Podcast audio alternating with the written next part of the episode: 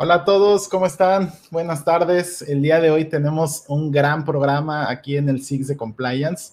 Nos acompaña el día de hoy la nueva, recién estrenada, recién salidita de, eh, de a ver, por acá, Rebe.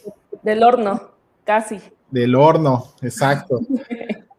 eh, vicecoordinadora del Comité FinTech y Blockchain. Bienvenida, Rebeca, ¿cómo estás? Muy bien, Jorge, muchas gracias por la invitación primero a participar junto contigo. Eh, creo que es un gran reto y, un gran honor trabajar contigo en, este comité. Y, pues bueno, vienen bastantes cosas que vamos a estar haciendo durante este año y pues también gracias por la invitación ahora al Six Compliance y a platicar aquí con Chela en mano y todo. Así es, primero que nada, salud antes de empezar. Salud, salud, exactamente. Bienvenida, Rebe. Eh, igual agradecerte que, hayas aceptado la invitación para estar aquí en el Comité FinTech y Blockchain. Estoy seguro que la vamos a romper durísimo con todo lo que tenemos planeado para, para lo que resta de este año y para el siguiente, con todos los, los webinars que están ahí organizando y sobre todo eh, lo subsecuente que viene en temas de capacitación, tremendo, con, la experiencia que tienes. Eh, no solamente en tu trayectoria profesional en el sistema financiero, sino ahora con tu firma. Y bueno, para, para abrir un poquito de, boca, eh, ¿te parece bien si primero nos platicas eh, justo eso, un poco, un poco acerca de tu experiencia profesional, cómo llegaste a este tema de, compliance eh, y, sobre todo ahí si nos, si nos quieres compartir dentro de, esa trayectoria algunas anécdotas que, que sean publicables. Adelante, por favor. Sí, bueno, pensar, hay, un par que a lo mejor no se pueden platicar, nada, no es cierto, ¿no? Como todo se puede platicar y justo eso, yo creo que eso es lo más importante, compartir entre, entre colegas, compartir en el gremio y, demás, lo que pues vamos aprendiendo y para que no lo cometas alguien más ni tú mismo, ¿no? Entonces creo que eso es lo más importante, lo bueno y lo malo también. Y pues bueno, eh, sí, eh, yo empecé en, este camino, digamos, de abogada financiera antes de, todo el tema de compliance, hace ya casi 12 años, la edad de mi hija. Entonces, eh, así que siempre me acuerdo de, cuando empecé este, este, esta trayectoria. Y pues fue de la mano de un grande dentro del derecho financiero que, en paz descanse, eh, Alfredo Acevedo Rivas quien eh, me dio la oportunidad de empezar en este camino con un gran aprendizaje siempre que digo, oye, pues vengo de la escuela de, Alfredo, es como, wow, ¿no? Mm, eh, siempre creen, creen, mucho en la calidad de, que tenía él y pues el, el bueno mal ojo que pudimos haber tenido con, con, todas las abogadas que trabajamos con él. Y pues bueno, de allí eh, se desprendieron oportunidades con él, eh, estuve también en, en Scotiabank y creo que la, cuando se empezó a poner más, con más carnita y demás, fue cuando entré justo a la eh, Secretaría de Hacienda y Crédito Público, a la, a la, UBA, justo en tiempos de ley FinTech. Ah, Entonces, estuvo, estuvo padrísimo porque pues te enteraste de toda la parte de background, ya sabes, el, un poco el, la negociación entre CNBB, Hacienda, Banco de México, las ideas, todo lo que se quería llegar a, regular, que, mm, la innovación, que no, debe tener la innovación. Y pues bueno, después de todas estas negociaciones, pues para bien o para mal, que yo creo que para bien, surgió, pero tenemos ahí varias opiniones también dentro del gremio, pero yo creo que para bien se logró la ley FinTech y, pues bueno, a partir de allí ya se, se vinieron regulando todos estos nuevos modelos y, pues bueno, tuve la oportunidad de estar como gerente legal y la primera in-house, eh, abogada in-house de Cubo Financiero. Eh, de hecho, acá tengo, guardo mi, mi botellita de Cubinator, me acompaña, me acompaña siempre, totalmente. Eh, entonces, es algo que también me dio la oportunidad de trabajar y de ver que ahora del otro lado de la moneda, primero siendo con la cachucha autoridad, eh, en toda la parte de compliance, también de PLD, desde el punto de vista de, autoridad, y pues ahora regrésate y ponte la cachucha del lado del sector financiero, de, de donde se, se generan los nuevos productos, donde se tiene contacto con la gente, donde hay quejas, donde hay errores, donde hay aciertos. Entonces, la verdad es que estuvo padrísimo Y, pues bueno, derivado de eso, me, dieron ganas de, decir, oye, pues vamos a, ahora a llevar toda esta experiencia junto con el equipo a, más gente, a más emprendedores, a más startups, a más fintech, a, más e-commerce y, pues bueno, de ahí surge Loxical. Oye, Rebe, y, justo de, Loxical, ¿en qué momento fue o, ya lo tenías así casi casi planeado desde que iniciaste la carrera que en algún punto ibas a, tener tu firma? ¿O llegó un momento, una situación que en, dijiste, a partir de ahora eh, voy sobre este objetivo? O sea, ¿cómo, ¿cómo, fue que surgió la idea de, poner tu firma? Platícanos un poquito de eso. Ah, pues surgió eh, gracias a, un amigo que me invitó a participar dentro de un proyecto que él tenía. O sea, primeramente, ya a mí, yo, para, para nada que tenía como el chip emprendedor, según yo. Eh, yo estaba, ya estaba muy a gusto en ese momento en Cubo, pero tengo un amigo que me invitó y me dijo, oye, Rebe, mira, tengo un despacho, eh, bastante chusco el nombre, por cierto. Em, ya, ya no existe el proyecto, pero, pero en ese momento lo estuvimos haciendo juntos y, y, pues de allí me di cuenta que me gustaba mucho el hacer ese tipo de webinars. En ese momento no había nada de todavía fue hace ya dos años y medio más o menos, entonces no había absolutamente nada relacionado con los webinars, no estaba en boga, pero nos encantaba hacer allí eh, debates y demás en, redes. Entonces, a partir de ahí me, me di cuenta que había una parte de mí que quería regresar a la consultoría y sentí que había suficientes herramientas para que ya, ya no hacerlo en un despacho a lo mejor, sino más bien dar esta frescura dentro del ámbito de, abogados y de grandes abogados que, son ejemplo como tú, Jorge, y, de firmas que han crecido, eh, se han desarrollado como, como Legal and Compliance Advisors. La verdad es que, son un ejemplo para, para Loxical. Entonces, em, en, este, en, este sentido dijimos, oye, pues vamos a, vamos a iniciar. Lo inicié con un compañero de, de la carrera y pues bueno, por tazares del destino ha habido toda una revolución en esta parte de emprendedores y hoy en día eh, éramos puras mujeres hasta el, este lunes y, a partir de este lunes ya tenemos a nuestro primer integrante. Y esto va a ser inclusión. Ah, claro, ¿no? Pues la inclusión ante todo. Entonces, era muy padre. La verdad es que yo tampoco nunca planeé ser una firma de, mujeres y, y, se dio. Qué buena Sí, sí, eh, y creo que eso fue un buen, muy buen sello al principio. También a los clientes les gustaba bastante, eh, a, las autoridades incluso decían, oye, qué padre que sean puras mujeres, ¿no? Entonces es algo que llama la atención en un mundo, digamos, de finanzas y tecnología donde la mayoría son hombres. Claro, por supuesto. Y, sabes, eh, ese sello distintivo que, que, le estás poniendo a tu firma se nota luego, luego. La realidad es que justo nos conocimos ya hace un poquito más de un año eh, en los procesos de autorización de, la, de las fintech. Y al día de hoy, cuando volví a platicar contigo para, para invitarte por acá a la Conacom, me sorprendió el número de abogados que tienes, el número de clientes ya con los que cuentas, que es una buena cartera. Y está increíble, te, felicito mucho. Eh, y sobre todo que tiene, desde mi punto de vista, un doble esfuerzo, porque también conozco a tu hija y sé cómo te preocupas por ella. Y creo que eh, esa doble, triple cachucha que de pronto te pones eh, es, digno de admirarse. Y, sobre todo, platícame ahí también cómo, cómo, cómo ha sido eh, crecer una firma, pero también no descuidar esa parte de la familia. O sea, ¿cómo le haces para dividir tu día? ¿Cómo le haces para agarrar un proyecto y, destinarle tiempo, pero sin descuidar?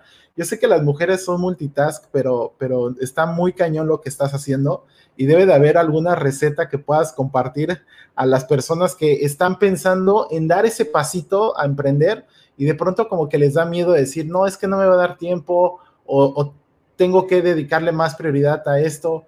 ¿Cómo se puede hacer eso? A ver, platícanos un poquito de eso, Rebe. Mira, antes de, irme como a toda la historia romántica de ser mamá y emprendedora, yo creo que, esto que platicaba del chip emprendedor, yo creo que todos lo tenemos. Eh, suena muy trillado decir, oye, pues todos saben vender porque te vendes desde que te arreglas en las mañanas o eliges qué ropa ponerte. o sea, sí es vender, pero también creo que, más que nada es estar apasionado y y seguro de qué es lo que estás buscando. Tú me preguntaste, oye, Rebe, ¿cómo llegaste a esta idea loca, no? Yo dije, oye, pues la verdad es que eh, un amigo me enseñó el mundo de emprendedor, me subí, me arriesgué y creo que esa es la palabra, eh, arriesgarse frente a cualquier escenario. Puedes decir, pues a lo mejor tengo un empleo estable o a lo mejor no tengo empleo y, prefiero estabilidad o no sé, he escuchado de gente que dicen, o la organización, o cómo lo voy a hacer solo, cómo voy a pagar sueldos, cómo voy a hacer todo esto. Entonces, creo que allí en ese punto de vista, la, palabra clave es arriesgarte. Si lo piensas más, si, si dices, si le titubeas un poquito, no lo vas a hacer. Y como emprendedor también he tenido muchos amigos alrededor. Saludos Armando, saludos. Eh, tú me, enseñaste bastante. Em, em, Sí, eh, entonces estos amigos también te dicen, Rebe, va a haber días en los que vas a estar llorando porque no puedes, o sea, no tienes dinero para comer o, no, o, tienes encima los tiempos o tienes todo, pero, pero estás en el camino correcto y lo vas a hacer de la manera correcta. Entonces, tranquilo. ¿no? Esa parte de que no te dé parálisis por análisis y te quedes pasmado viendo todo el panorama, todas las opciones de fracaso, de éxito, y te quedes ahí, ¿no? Te quedes inmóvil ante esas situaciones. Creo que bien lo dices, o sea, no, no detenerse. Eh, muchas veces eh, hemos, y, ahí sí me incluyo totalmente cuando vamos a dar este tipo de pasos y, brincar al vacío donde no hay red, muchas veces te vienen las recomendaciones de todo mundo, ¿no? Todo mundo tiene un consejo que dar, todo mundo tiene una opinión, pero realmente es identificar cuáles son esas opiniones, cuáles son esas recomendaciones que realmente te sirven y te nutren para poderlo hacer como tú quieras, ¿no? Pero tomarlas, ¿no? Nada más tratar de silenciar aquellas que son negativas o que no tienen un fundamento para, para darte esa, esa opinión, ese, esa, pues al final del día ese consejo, ¿no? Te repito, yo creo que todos, todos cuando de pronto eh, alguien nos platica, metemos nuestra cuchara, sabiendo o no sabiendo, ahí vamos y la metemos, ¿no? Entonces yo creo que eso de identificar eh, es, bien importante, pero ahora que ya eh, estás empezando a avanzar con tu firma, ¿cuáles han sido los, los mayores retos que has tenido hasta ahorita? Bueno, y, ahí sí ya incorporo tu otra pregunta que me hice medio guaje. creo que el mayor reto personal ha sido el equilibrar la vida de mamá con, la vida de emprendedora y de abogada.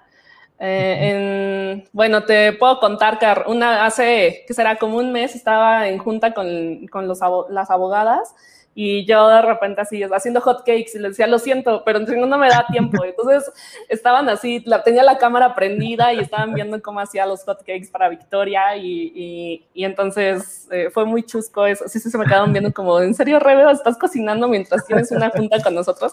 Obviamente con cliente no lo he llegado a hacer tan así. pero sí con cliente he hecho el, aguántame tantito, apagas cámara, el micrófono sí, claro. Y, acá atrás, justo atrás del mundo, tengo a mi otro mundo, a Victoria, eh, en su recámara y pues ahí está haciendo tarea y, y, sí, grito, Victoria, ¿cómo vas? ¿Ya entregaste? ¿Ya hiciste? Y todo, ¿no? Entonces creo que ese, ese ha sido un gran reto porque hay veces en los que hacer de comer, limpiar la casa, em, o sea, sobrevivir como cualquier otra persona, no me refiero al como en el carácter de mujer, sino dentro ya de, de, de tu casa, cosa que no estábamos nunca. Eh, creo que, que ese ha sido el mayor reto y convivir todo el tiempo con, igual, con una persona, eh, en cada quien tiene sus familias distintas y pues mi familia es Victoria y yo y, convivir las dos todo el tiempo pues también es un gran reto. Entonces, el primer reto personal, ser mamá y, combinarlo. Y, y, de allí creo que los mayores retos es, es allegarte de gente con la que confíes. Eh, hoy en día te puedo decir que el éxito de Loxical eh, son sus abogadas y hoy el abogado eh, y, los soft counsel. Em, se ha hecho un equipo bastante padre en donde lo primero que les digo es la confianza y el compromiso frente a, nuestras personas y hasta a nuestros clientes. Entonces, Em, a mí me gusta pensar en esta cultura donde seamos íntegros y ahí entro hacia el tema de compliance también la integridad personal. El, el, hecho de trabajar en una firma donde te sientas tranquilo, donde puedas, puedas ser honesto, donde puedas decir las cosas que te agradan, las que no, puedas comunicar, puedas aprender, puedas decir, oye, Rebe, tengo ganas de ir a, no sé, al cine, ahorita ya no, ¿verdad? Pero tengo ganas de desconectarme a ver Netflix una tarde, ¿no? Porque estoy cansada. Entonces, ese tipo de, confianza es lo que yo he tratado de buscar dentro del equipo y creo que lo hemos logrado. Eh, la primera contratación de Loxical fue hace, hace ya casi un año. Y, y bueno, saludo a todo el equipo, Sofía, Valentina, Claudia, Moisés y también aquellos que, han formado parte de esta familia, como Brenda, que, se fue a Cubo, y Vanessa, que, se fue a Santander. Entonces también creo que es un, lugar es, un semillero. Un semillero. Exactamente, exactamente, es un semillero y así lo quiero ver y, también como un desarrollo de carrera para ellas. Y Qué bueno, no, y, yo creo que cuando eh, se sienten con la confianza y justo lo que yo siempre platico con mis socios, ¿no? Cuando alguien trabaja feliz, eh, es más fácil que empiece a aflorar la creatividad. Y cuando eres creativo, eres feliz, eh, inmediatamente tienes más responsabilidad. Y cuando tienes más responsabilidad, eh, se refleja en tu trabajo. Entonces, es, es, como una cadenita, ¿no? Es al final día una cadenita que y cuando no te das cuenta, el 70% de tus reuniones internas es para hablar de cómo desarrollar a tu equipo, cómo hacerles un plan de carrera y cómo tenerlos bien para que eso se vea reflejado con, los clientes, ¿no? Pero también eh, lo, padre, yo creo que pues es, es no tomársela tan en serio, ¿no? De pronto también durante todo ese estrés de trabajo, o sea, también tener un ambiente que sea que sea sano, o sea, que sea libre, que sea relajado, pero con la responsabilidad ahí, ¿no? Sí, no, y, ahora, eh, bueno, yo te quisiera también preguntar a ti cómo lo hicieron en una firma tan grande de ahora con el tema de home office. Pero bueno, Loxical surgió, surgió digital, en donde pues tanto mi socio inicial y yo teníamos nuestras computadoras y en, y en, y en todo momento andábamos para todos lados con la oficina en, en la espalda. Y, y, bueno, ya que con pandemia, creo que, que, eso fue lo que estábamos listos, ¿no? Teníamos, creo que, que un gran acierto fue allegarnos de tecnología en, el momento correcto, entonces ya estábamos listos para utilizar eh, documentos colaborativos, eh, documentos, bueno, eh, software donde hacemos planeación de nuestras tareas, donde asignamos tareas, donde hacemos el seguimiento de las mismas. Y, eso nos permitió que, fuera bastante natural el poder estar desde casa y, pues bueno, brindar el mejor servicio hacia nuestros clientes. Oye, oye, Revi, y qué, qué buena onda que, o sea, qué buena onda y no, porque te tocó, o sea, emprender en una época en la que todo mundo cuando volteas con el vecino es como muy cauteloso, es muy precavido en los comentarios de, híjole, pues sí, estoy bien, eh, vamos creciendo ahí más o menos. Y, creo que no debería dar pena eso, ¿no? Cuando, cuando de pronto vas bien, decirlo y, sentirte a gusto, ¿no? Pero de pronto también tienes que ser un poco cauto con los comentarios porque puedes llegar a, sensibilizar a otras personas. Pero la realidad es que eh, abogados como tú, que son 100% digitales y enfocados hacia la tecnología, ¿sentiste que, esa parte fue la que dio, dio pie a que empezara a crecer eh, Loxical? Sí, eh, te puedo compartir que íbamos creciendo antes de pandemia y fue cuando tú y yo trabajamos en, varias situaciones juntos, em, pero íbamos creciendo, estábamos adquiriendo como bastante, bastantes buenos clientes y demás. Y de repente viene pandemia y creo que ahí todo el mundo friqueó, ¿no? O sea, fue, eh, de repente volteé y dije, ok, ¿qué hago? O sea, estoy emprendiendo en una etapa que no sabemos si va a durar un mes, como todos pensábamos al inicio, 15 días, no sé, eh, tres meses, dos meses, no sé. Y mi mamá me decía, oye, Rebe, no, o sea, ¿por qué no tratas de, de, no sé, de estar como oficial de cumplimiento dentro de una entidad ya como estable, en algún banco? Y yo le dije, pues sí, me está padre, pero creo que ya, que, no, tengo que aguantar. Y ahí viene el, no, no, repensar las cosas y decir, pues, pues ¿qué puede pasar, no? Eh, ¿Dejaré de pagar colegiatura un mes? No sé, algo así fue lo que se me vino en ese momento. Y, y sí, el tener estas, es, puedo decir que las herramientas tecnológicas y los temas, ¿no? El ver, el, tener dentro de nuestra cartera de clientes a, emprendedores que están viendo fintech, a emprendedores que tienen temas financieros, a emprendedores que ven temas de prevención del lavado de dinero, a emprendedores que necesitan este apoyo en e-commerce, por ejemplo, pues el e-commerce eh, hizo una catapulta así, ¡pum! Y, y fue no perder el, el, hilo, no, no dejar el dedo del renglón, no quitar el dedo del renglón, lo que permitió que el Loxical eh, siguiera creciendo y, volviendo a un tema de las contrataciones, fue muy chistoso porque te puedo decir que contraté sin conocer a gente en persona. O sea, eso sí fue, creo que la primera vez que nos vimos, que fue para celebrar el aniversario del Loxical y, comer en un lugar, acababan de, abrir restaurantes al aire libre, fue muy chistoso porque no nos conocíamos. Claro. Entonces, bueno, y, creo que para todos ha sido como un gran reto ese también, ¿no? De, de pronto tener que eh, bien dicen que hay una lectura de las personas cuando las conoces, ¿no? Y esa lectura de las personas muchas veces es el feeling cuando lo tienes enfrente, pero de pronto todo eso, pasarlo a, una pantalla, es un poco complicado y te llevas buenas y malas experiencias, ¿no? Eh, creo que en definitiva sí, sí hace falta ese, ese acercamiento de pronto y tener reuniones presenciales para ciertos, ciertas cosas pero también nos han enseñado que estos tiempos nos han enseñado que pues el 80% de esas reuniones se pueden llevar vía remota y, no pasa nada, ¿no? O sea, puedes seguir operando el negocio, puedes seguir operando el despacho y puedes continuar eh, llevando tu trabajo sin ningún problema. Ahora, en la, parte de, compliance, eh, Rebe, eh,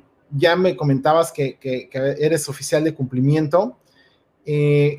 ¿Cuál, ha sido tu mayor satisfacción que de, un asunto o, de algún caso que te haya tocado, ya sea en una entidad financiera o ahora ya como, como asesora, en el, que, en el que hayas dicho, híjole, este lo analicé tan bien, me gustó por A, B, C, D, lo que nos puedas contar, claro, pero ¿cuál, ¿cuál, ha sido tu satisfacción en, materia de compliance de, de, algún asunto en específico ahí que nos puedas compartir? Sí, y me voy a ir más allá del típico prevención de lavado de dinero, en donde si bien es un, la verdad, eh, brevemente contaré que, ser oficial de cumplimiento dentro de una entidad financiera es, es un reto enorme. Em, dentro de colegas he sabido de no sé, departamentos de PLD que son enormes y aún así no pueden detectar eh, o no pueden darle seguimiento a todas las alertas que, se dan dentro del sistema automatizado. Entonces se prioriza, por eso, eh, por eso el enfoque basado en riesgos, ¿no? Porque pues, no podemos atender todo lo que pueda haber. Y creo que, que parte por lo que yo estudié Derecho, y ya me, voy a ir como a, la prehistoria. fue por el, la, necesidad de, de querer aportar algo a mi país. Entonces, em, primero desde la trinchera, donde sentí que aportaba más a mi país fue obviamente dentro de la Secretaría de Hacienda y Crédito Público. Ahí sentía que, realmente estaba haciendo algo que podía impactar en la vida de, la persona de, de, de, mi familia, de la persona de pie, de los vecinos, de todos, ¿no? Y, y después me di cuenta que ser oficial de cumplimiento eh, era también impactar en la vida de las personas. ¿Por qué? Porque el, colaborar hacia el que haya una detección de, delitos en determinado momento, en que haya detección de, dinero que va a ir hacia un delito, eso creo que es la mayor satisfacción para todos los oficiales de cumplimiento. Entonces, es un poquito complicado saber un ejemplo en particular de PLD, pero lo que sí te puedo contar, que, eh, y del otro lado del, del, un poquito el soft de, dentro del compliance, creo que todas las mejores prácticas o aquellas cuestiones que van relacionadas con, con ir más allá de la ley, ¿esto qué quiere decir? Que, a ver, yo, yo soy una empresa, tengo la mejor... Eh, las, mayores ganas y, la mejor opinión para poder ponerme incluso reglas adicionales a las que ya tienen dentro de la ley. Y creo que eso, el, el encontrar personas, empresarios que creen en eso más allá de hacer dinero por dinero. Es lo que a mí me ha, hecho eh, la mayor satisfacción como, como consultora de, de, empresas. Entonces, me ha pasado eh, creo que los clientes que creen en mí o los clientes que creen en Loxical eh, llegan con esa cachucha y, me ha encantado trabajar con ellos. O sea, desde un tema de e-commerce que dicen, ok, yo quiero, o sea, sí le voy a respetar los derechos al, cliente y por eso necesito tener todo este programa de, de, saber cómo contestar las quejas y demás, hasta una empresa, no sé, que, que no necesariamente e-commerce, que es de retail y que dice, oye, mira, ven, mm, tengo inversión eh, europea, tengo inversión latinoamericana. Quiero mostrarles que no solamente ellos tienen buenas prácticas, que no solamente ahí se hace un sistema de compliance, que no solamente ahí existen códigos de conducta. Eh, quiero traerlo a México y hacerlo dentro de México. Entonces, es esa situación que al final permea sobre sus trabajadores y permea sobre sus clientes y proveedores, creo que es la mayor satisfacción que puedo tener como consultora y saber que una política eh, de compliance permite que no, solamente evitar delitos de lavado de dinero, sino delitos que tengan que ver con fraudes, delitos que tengan que ver con robos de identidad, delitos que, que al final impactan en la vida, de, vida diaria de cada quien. Claro. Oye, Rebe, y, ahora que, estamos por acá en la CONACOM, en el Comité FinTech, como sabes, tenemos a extraordinarios abogados y abogadas como, como Andrea, como Concepción, que están por acá mandándote saludos. Eh, ¿cuál, ¿Cuál serían algunos de los, de los pasos a seguir ahora eh, en, la, en la participación que vas a tener en el comité? Y, sobre todo aquellos que, ven este programa y dicen, la CONACOM, eh, ¿qué me podría ofrecer en el, comité de FinTech? ¿O qué, cara le quieres dar eh, ahora que, estás como vicecoordinadora y pronto ya como coordinadora del comité FinTech y Blockchain? Cuéntanos, cuéntanos un poquito. Mira, Uh, empezábamos a la plática con este tema de compartir experiencias y, yo le sumaría compartir conocimientos. Entonces, creo que hoy en día con el uso de la tecnología más allá de la pandemia, el, poder acercarnos a personas de diferentes países en, networking de tres minutos tipo de speed date de, cuando conocías a alguien así en una mesa en un café entonces, así tal cual, creo que, que, nos dan la facilidad para poder compartir estas experiencias y conocimiento. Entonces, eso no solamente se hace a través de webinars como este, o sea, creo que eso es, es, la primera parte, pero también aquellas experiencias donde, nos, donde las tres aristas del, de los gremios, ¿no? El, el gremio eh, desde el punto de vista privado, eh, en, dentro de FinTech. Eh, eso quiere decir todas las empresas. desde el punto de vista de gobierno, esto quiere decir todas las autoridades que están inmiscuidas aquí en México y que son la punta, somos la punta de lanza a nivel Latinoamérica, a nivel mundial, en, mucho tema de regulación. Y que yo creo que la experiencia que han tenido las autoridades es de suma importancia para, para, para compartir. Y, también desde el punto de vista del consumidor, o sea, decir, oye, ahora tú que, que, como Em, tú que usas una aplicación, tú que eh, adquieres eh, cripto, tú que tienes como todo esto de, a pie, ¿qué es, lo que, ¿qué es lo que te llama la atención? ¿Qué quisieras saber? ¿Qué quisieras preguntarles? ¿no? Entonces, a mí me encanta, eh, una de las cuestiones que estoy pensando para que, que, que platicando contigo quiero proponerte, pues es el hecho de tener estos foros eh, de discusión que no solamente pueden ser, te digo, a través de webinars, sino a través de escritos o a través de, de, otros tipos de foros. Entonces, donde, donde existe la participación de estos, de estos tres canales, eh, es decir, gobierno, sector privado y consumidor, respecto a lo que está pasando alrededor de FinTech. Entonces, em, eso es lo que, lo que primero se tiene. Y segundo, creo que bien importante, y tú lo dijiste también, el tema de, la, las universidades y, preparar a todos aquellos abogados que vienen atrás de nosotros, ¿no? Eh, o abogados oficiales de cumplimiento, eh, porque no, quiero decir solamente abogados, porque pues eh, no sé, he conocido muy buenos oficiales de cumplimiento que son actuarios, que son todo menos abogados, ¿no? Y creo que es el punch Eh, entonces, creo que, el llegar con estos temas a las universidades también es, importante y aprovechar el boom de estos temas que se escucha, o sea, de, tanto de fintech como de blockchain, y decir, oye, pues mira, ¿quieres conocer más? Pues, pues vamos a acercarte la experiencia, eh, no porque seamos los primeros, sino más bien porque creemos que podemos llegar a las personas que ya han participado en estos procesos y en esta, esta industria. Y, y creo que eso es lo, dos de las principales situaciones que van a tener que me gustaría que tuvieran impacto dentro de, del comité ahora en este trabajo conjunto que vamos a estar haciendo. Sí, no, está increíble viendo esas tres aristas, es multidisciplinario, ¿no? El tener a los actores que lo están haciendo, es decir, a esos particulares que ya pasaron todo el camino tortuoso y que pueden compartir muchas experiencias de cómo llegaron a esa autorización para poder operar su, su institución de tecnología financiera, o aquellos incluso que no necesariamente están relacionados con el mundo, con el mundo financiero, pero sí están usando tecnología para un tema de e-commerce, ¿no? Como ahorita lo comentaste. Y traer de la mano a la autoridad para que comparta también los puntos de vista y las aristas que de pronto hay en la interpretación de alguna disposición, de una ley, de una circular, creo que suma muchísimo a los abogados que, que están empezándose a, capacitar acerca de estos temas y que puedes disminuir la brecha de estudio o de entendimiento de un tema con un webinar, pero en meses, ¿no? Y afortunadamente eh, te tenemos por acá en el comité, en el comité FinTech para que empecemos a implementar estos trabajos. Y de verdad me da, me da muchísimo gusto, Rebe, que, estés por acá conmigo. Y dime, ahora un poquito acerca de, ahorita comentabas acerca de tu mami.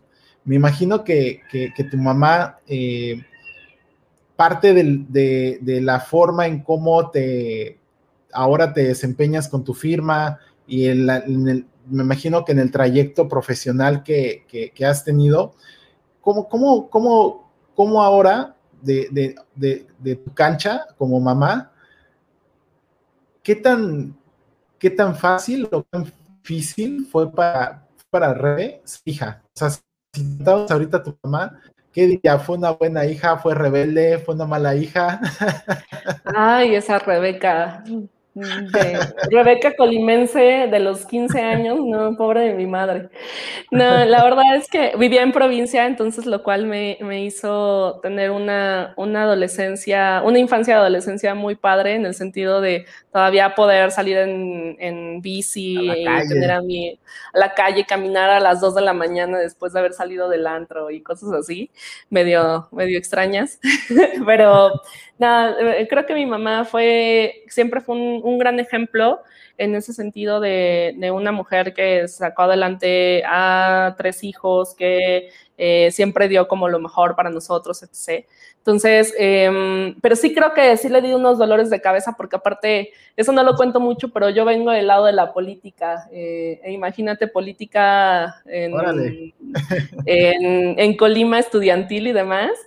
Entonces sí, sí fue, es un, un, mundo y por lo que yo también llegué a la Ciudad de México, porque quería no ser cabeza, ¿cómo dicen? Cabeza de ratón, sino cola de león. Em, entonces un poco vine con el, el sueño de, decir, ah, sí, ahora voy a ir a la Ciudad de México a hacer. Entonces, creo que también esa separación de, de, mi mamá en su momento de venirme a Ciudad de México fue, fue difícil para ella, fue difícil para mí, pero pues bueno, a mí me encantaba acá todo el, todo el que hay en la ciudad y, y, todo lo que puedes hacer y todo lo que puedes aprender y cada uno a los museos que puedes ir y, y a los bares que puedes conocer, o sea, fue de todo, ¿no? Entonces, em, eso fue hacia mi mamá y hoy hacia mi hija y, y, asociándolo un poco con el tema de compliance, va a sonar también así, pero creo que algo que le quiero dejar a ella es, es ese ejemplo de, de uno, de, de no tener miedo a hacer las cosas, y, dos, de tratar de ser eh, un ser humano, eh, vuelvo a decirlo, con, con, valores e íntegro, ¿no? Eh, claro. El, a ella siempre le digo, una de las reglas básicas en esta casa es no mentir, que es difícil de cumplir, pero, pero es, es, no mentir y creo que eso va asociado ahora también con la cachucha de, de oficiales de cumplimiento, con la cachucha de asesores, con la cachucha de, de de, de eso, ¿no? Entonces, para mí me, creo que ese es el mayor, la mayor aprendizaje que le quiero dejar a mi hija. y, pues bueno, ah, ahí a mi mamá le, le, di dolores de cabeza, pero hoy sé que está contenta del camino que, que estoy emprendiendo y pues ahí vienen mis hermanos también eh, junto conmigo. No, y sobre todo para tu mamá un gran orgullo seguro de, de, lo que has logrado y cuando tomaste la decisión de venirte para acá, seguro tu mamá se tronó los dedos en silencio, pero ahora ha de estar feliz eh, viéndote ya con tu firma. Y, y sobre todo que, que, compartes esos dos mundos y que creo que tienes muy bien clara la balanza de que en ambos mundos debes de, debes de dedicarles tiempo pero sobre todo ambos mundos eh, al final del día, como bien dicen, el compliance es algo que se vive día a día, ¿no? Al final del día, si eres íntegro, eres ético, eres transparente y eres una persona que, que es confiable, eso se refleja en todos los ámbitos de la vida, ¿no? Eso se refleja en lo profesional con tus clientes, se refleja en casa y, y, al final del día siempre trae un beneficio, ¿no? Y ese beneficio, ¿qué va a ser? Más clientes, más amigos, más sinergias con colaboradores. Y hablando de temas de, sinergias, ahí, eh, ¿qué tanto eh, has, eh, desarrollado esos skills de, sinergias y qué tanto también te has dado topes o, has topado con pared? ¿Te ha tocado algún, algún caso o, ahorita vas todavía por buen camino? No, yo creo que, como emprendedor siempre se hacen sinergias. Eh, em, y siempre va a haber, así como los, lo acabas de decir, los buenos consejos, hay malos consejos, y hay buenas sinergias y hay malas sinergias.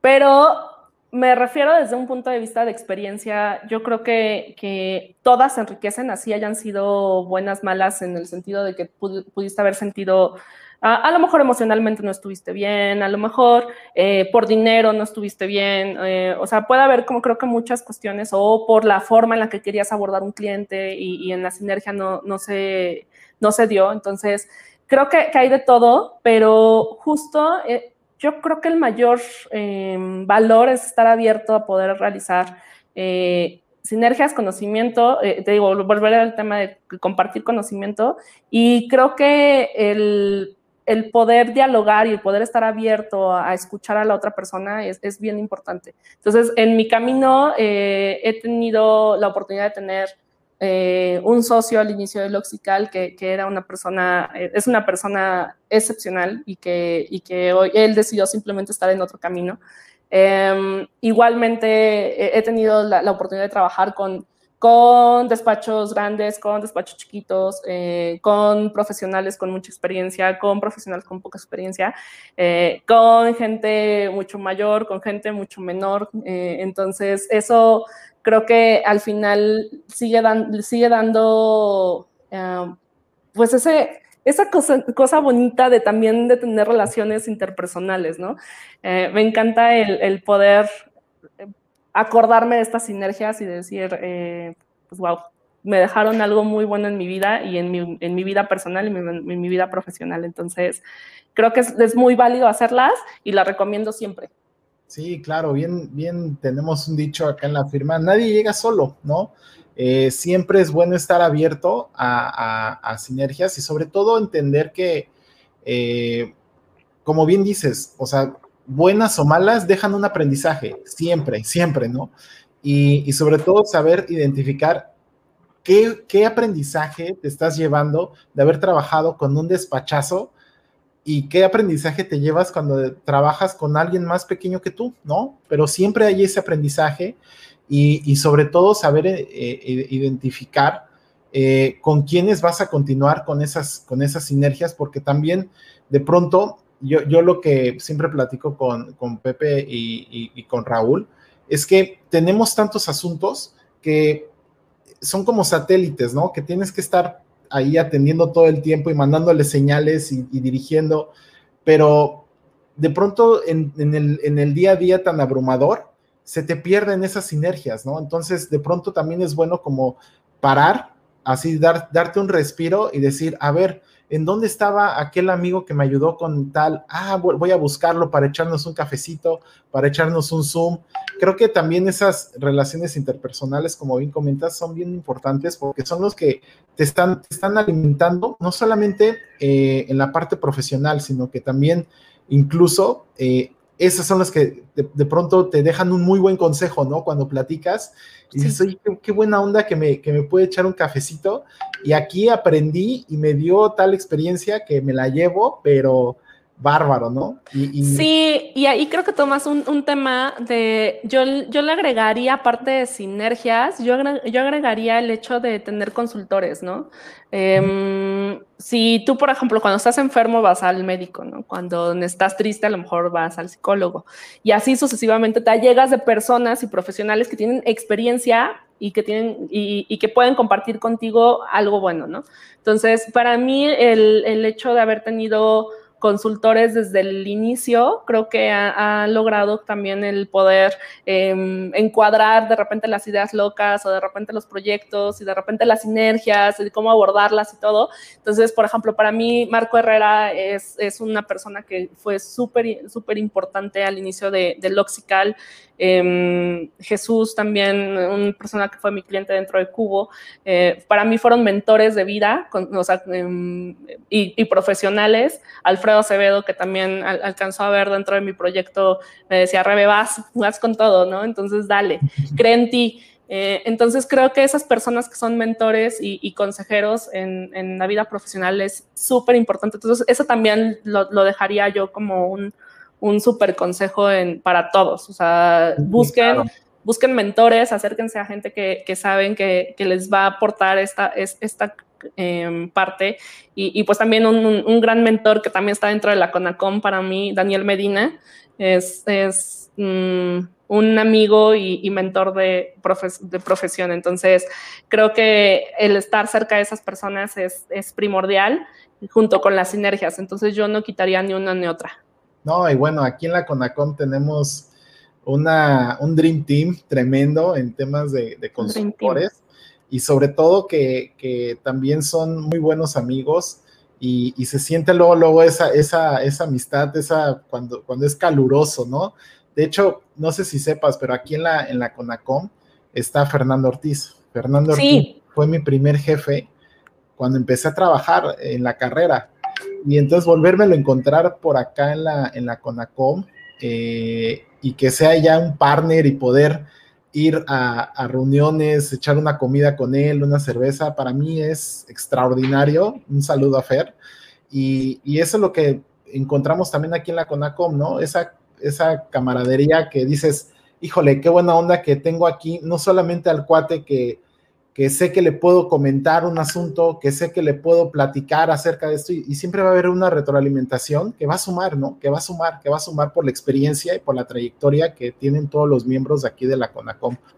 Eh, bueno, pues ya nos platicaste también de, los planes que vienen del Comité FinTech, la verdad, súper emocionado para ya empezarlos a poner eh, en práctica. Y, bueno, y, el, y, el, y el que tenemos como a nada que es eh, aquel donde va, donde empiezas tú con la semana de. Ah, sí, sí, ya, ya, ya, la semana de Crypto Lawyers. Que esa semana de Crypto Lawyers tenemos invitados de Estonia, de Estados Unidos, de Colombia, de Argentina. Eh, y bueno, también vienen las abogadas Crypto Lawyers. abogadas. Abogadas, también toda una semanita de, abogadas de Crypto Lawyers. Entonces, por favor, ahí no estén pendientes, no se lo vayan a perder.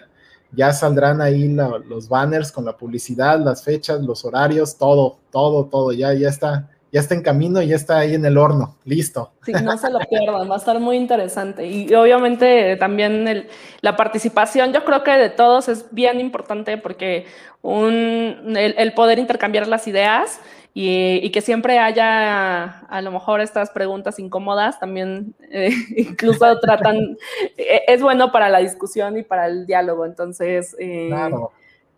Oye, oye, Rebe, y, y también digo, yo creo que todos en algún momento, eh, cuando estamos emprendiendo un proyecto, hay buenas y malas decisiones, ¿no? Pero al final del día eh, siempre están esos claroscuros, ¿no? Y afortunadamente, y, lo digo así con todas sus letras, pues siempre tengo yo una balanza con mis socios cuando tomamos una decisión, ¿no? Pero en el caso, y platico mucho con mi hermano, que él tiene también su firma, Tavares y Tavares, Sí, me dice, de pronto es que yo tengo que tomar la decisión completamente solo, ¿no? Y si la riego o lo o acierto, pues es mi responsabilidad y nada más, ¿no? No es compartida. ¿Qué, qué, qué, pasa por tu mente cuando vas a tomar una decisión que dices, híjole, aquí no sé si aventarme, como bien dices, así ya sin parálisis por análisis, o mejor si me detengo, la pienso otras dos veces, la consulto con la almohada. ¿Qué pasa por tu mente en eso? es muy chistoso. Em, creo que, que tengo muy buenos amigos alrededor que, que, platican conmigo. De repente sí les he hablado llorando así de, oye, ya no sé qué hacer porque estoy súper súper estresada y, y, demás. Y siempre hay un buen consejo de esos amigos. Eh, eh, Félix, eh, Félix Tavera es uno de ellos, que te digo que, que, también ha sido este, parte de estos mentores. Ahí ya no, ya no a lo mejor tan formal en consultor, pero sí, sí alguien que, con el que reboto ideas. Eh, Armando Contreras, que también, él tiene también su despacho de, que se llama Gurú Legal, entonces también tiene un muy buen proyecto, ya, ya surge, y ha estado mucho tiempo dentro de, del medio, entonces eso también me, me reconforta a veces. Eh, y pues otros amigos que están ahí dentro de la tecnología, dentro que, que, que, cuando a lo mejor incluso, oye, mira, tengo idea de contratar más gente. Oye, Rebe, pero ¿por qué vas a contratar más gente? Y entonces, ¿sabes? El rebotar esa idea es, es, es bien padre.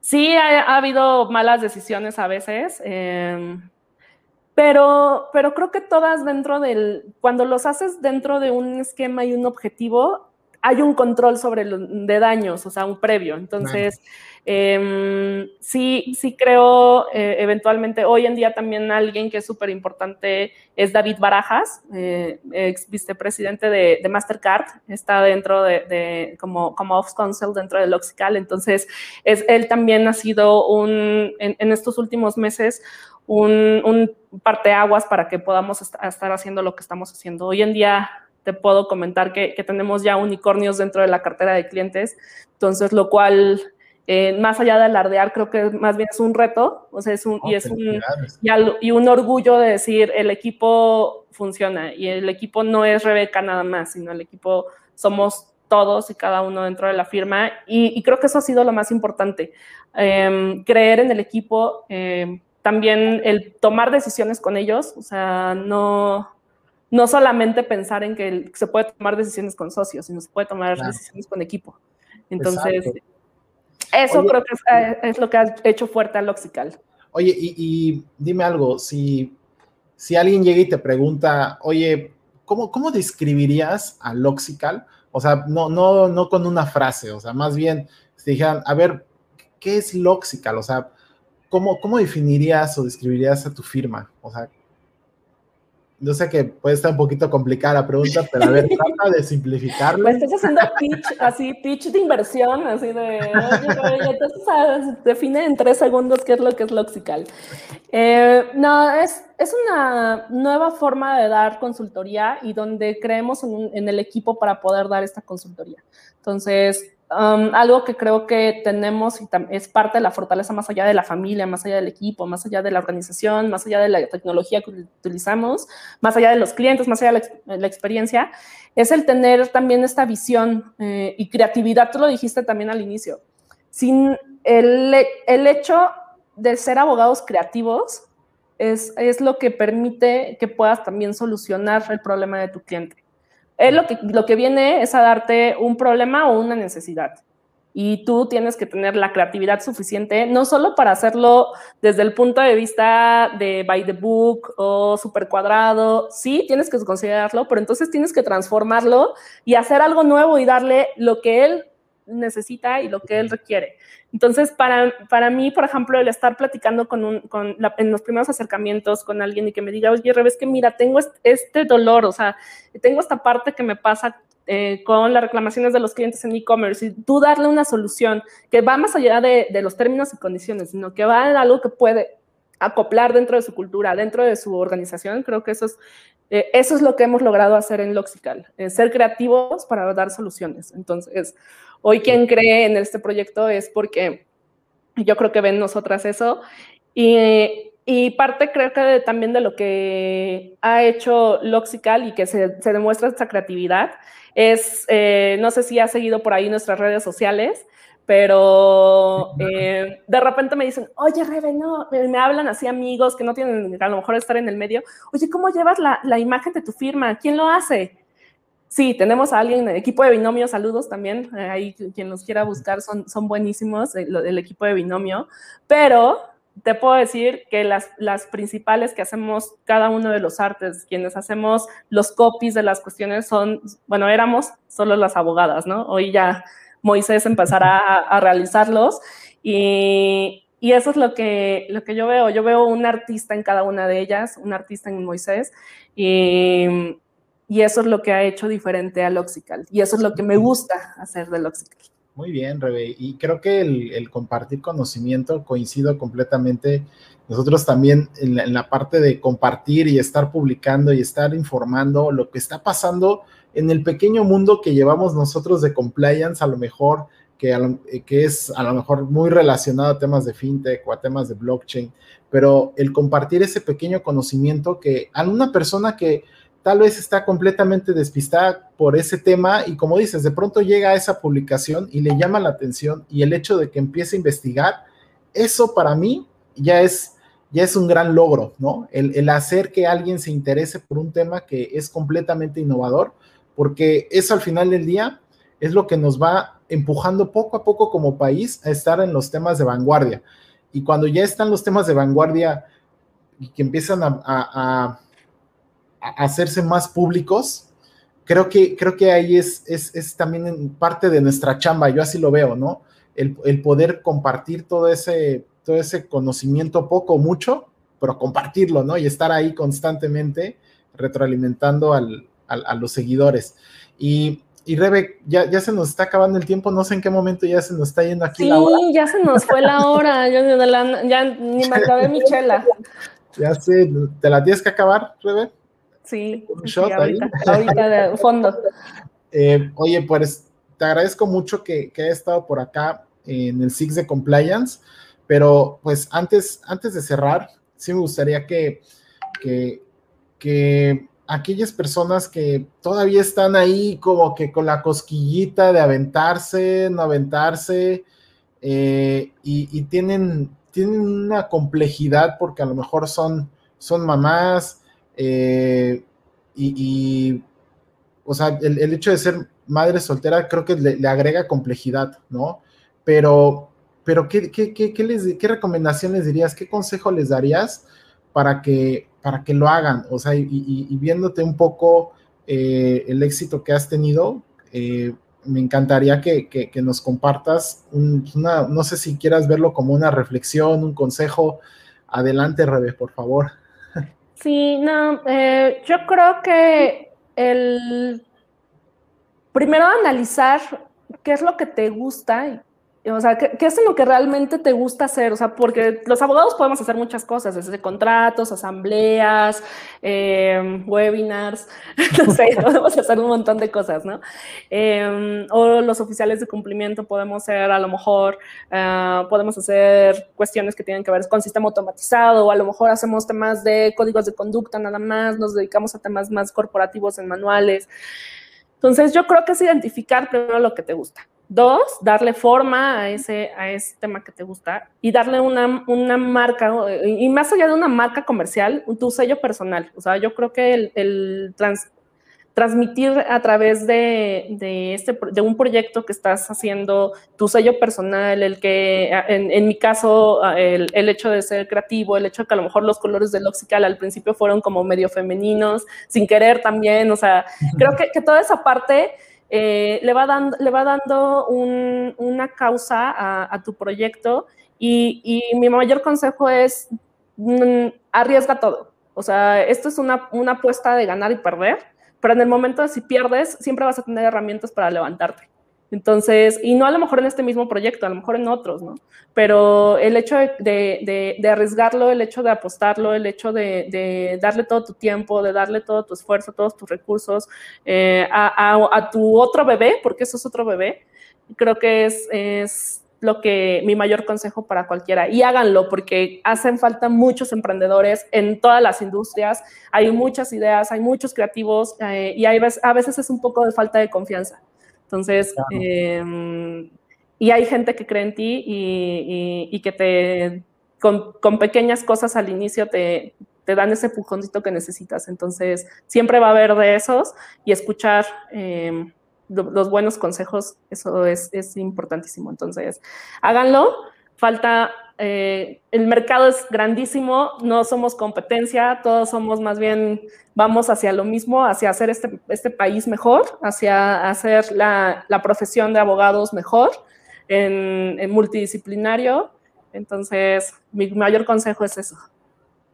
Muy bien, Rebe, extraordinario consejo eh, créansela, yo le agregaría créansela porque ya cuando tienes la confianza, eso se refleja en todos los ámbitos, ¿no? Cuando tienes la confianza en ti mismo, se refleja muchísimo en, el, ámbito personal y profesional.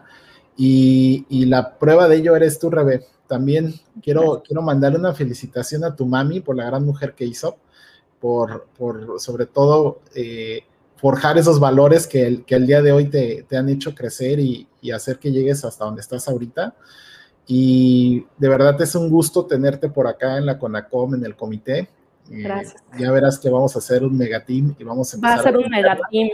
A mi mamá y a mi papá, que era un vendedor, que no hacía las cosas tan, tan perdón papá que te balconé, pero no hacía las cosas, las cosas muy derechas que digamos, y, eso me, me, dio mucho aprendizaje y también el hecho de ver cómo podría lograr vender un camión a alguien que no necesitaba un camión, para mí fue como, wow, ¿no? Entonces, eh, eh, también es un gran ejemplo en mi vida. Y oye, y perdón que te interrumpo antes del super cerrar y sé que íbamos alineados, pero había dos preguntitas que no, que no dijimos ah, A ver. Y quisiera nada más no, no dejarlas de atender. Luis Carrillo nos preguntó cómo integrar la formalidad del gobierno corporativo en emprendimiento desde la planeación hasta el momento en que se ha hecho andar la empresa. Más ahora en empresas que trabajan remotamente. Ah, creo que es súper importante, porque el gobierno corporativo no solamente es tener actas, no es solamente es tener a lo mejor accionistas, consejo o algo así como de papel para tener tus libros corporativos y cumplir con la ley. El gobierno corporativo eh, es tener, eh, dar la información correcta de la manera correcta a quien lo tiene que saber. ¿Y esto que, en qué se traduce? En que si tú tienes, no sé, una forma de comunicar desde el empleado, a lo mejor son tres personas, ¿no? pero quien, quien tiene eh, el contacto con el cliente es el, ejecutivo, ¿no? Entonces el ejecutivo tiene una manera de reportar a su jefe y el jefe a lo mejor al director general.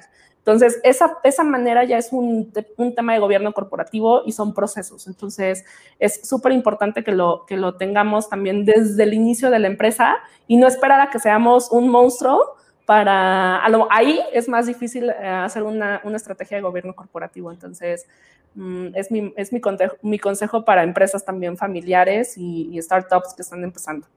Súper. Y, había otra. No sé, ¿quieres agregar algo, Jorge? Perdón. No, no, no, adelante, adelante. Es que tenemos apenas estoy abriendo lo de los comentarios. Una disculpa, no lo sabía no, ¿qué pasa? Es, es como hashtag abogado digital en problemas. Entonces, dice Concepción Contreras, dice, y el due diligence ambiental. Sí, pues, y creo que en la CONACOM lo estamos haciendo. Estamos teniendo diferentes eh, temas, no solamente a lo mejor los que más conocemos como estos que los invitamos a seguirnos, FinTech y Blockchain, pero también está en el comité que tiene que ver con cuestiones espaciales, con cuestiones ambientales, con eh, el tema, por ejemplo, ahora van a estar, hay un, un programa bien interesante sobre outsourcing que va a ser en las próximas, creo que es la próxima semana o las próximas dos semanas. Entonces, está increíble y creo que, que el punto es tener, estar al, al, día con la innovación y hablar de estos temas. Entonces, eh, el, el diligence, due diligence ambiental, sí hay que hacerlo, sobre todo en empresas donde, donde el riesgo eh, de su operación está alineado a tener, a lo mejor no tener políticas en, en temas ambientales. Entonces, eh, ¿qué puede ser? Alguien que vende autos, uno podría pensar que no, pero ya están ahí sobre, sobre, ambiente, sobre temas ambientales. Eh, a lo mejor telecomunicaciones, a lo mejor temas que puedan contaminar tanto eh, ahora el ruido, eh, temas que puedan contaminar aire, suelo y demás. Entonces es, es, bien importante tenerlo y te lo y forma parte de un programa de compliance integral en donde también evitas la o disminuyes la responsabilidad, la responsabilidad penal de la persona moral. Claro, y sobre todo que todo está tendiendo a la tecnología y, y energía renovable, ¿no? Y que al final del día es una responsabilidad no solamente de las grandes empresas, sino de todos, absolutamente de todos. Entonces creo que son de los temas que vamos a escuchar cada vez más. Eh, energía renovable, tecnología van de la mano y que aquí en la Comisión Nacional de Compliance seguramente vamos a hacer más contenido cada uno de los comités. Así que pues esténse atentos para que no se pierda ninguna de esas pláticas. Como bien comentas, la, última de, outsourcing, que va a estar buenísima. Está increíble. Entonces, ahí, ahí vamos a estar en primera fila. Así es, entonces eh, síganos en, este comité, síganos en Aconacom. Eh, estamos muy interesados en compartir, como dijimos durante toda la plática, conocimiento y experiencia. Entonces. Muchas gracias, Rebe. Te agradezco mucho, Rebe, eh, por el tiempo y no me queda más que eh, despedirnos de, todos los que estuvieron aquí, de los que van a ver este, este video en retransmisión. Gracias por, el tiempo que nos dedicaron y gracias, Rebe, por el tiempo que nos dedicaste acá en la CONACOM. Gracias, Jorge, y, pues bueno, a, a, chambear, que hay mucho que hacer. Así es. Muchas gracias. Dale, que esté muy bien. Hasta luego. Chao. Chao.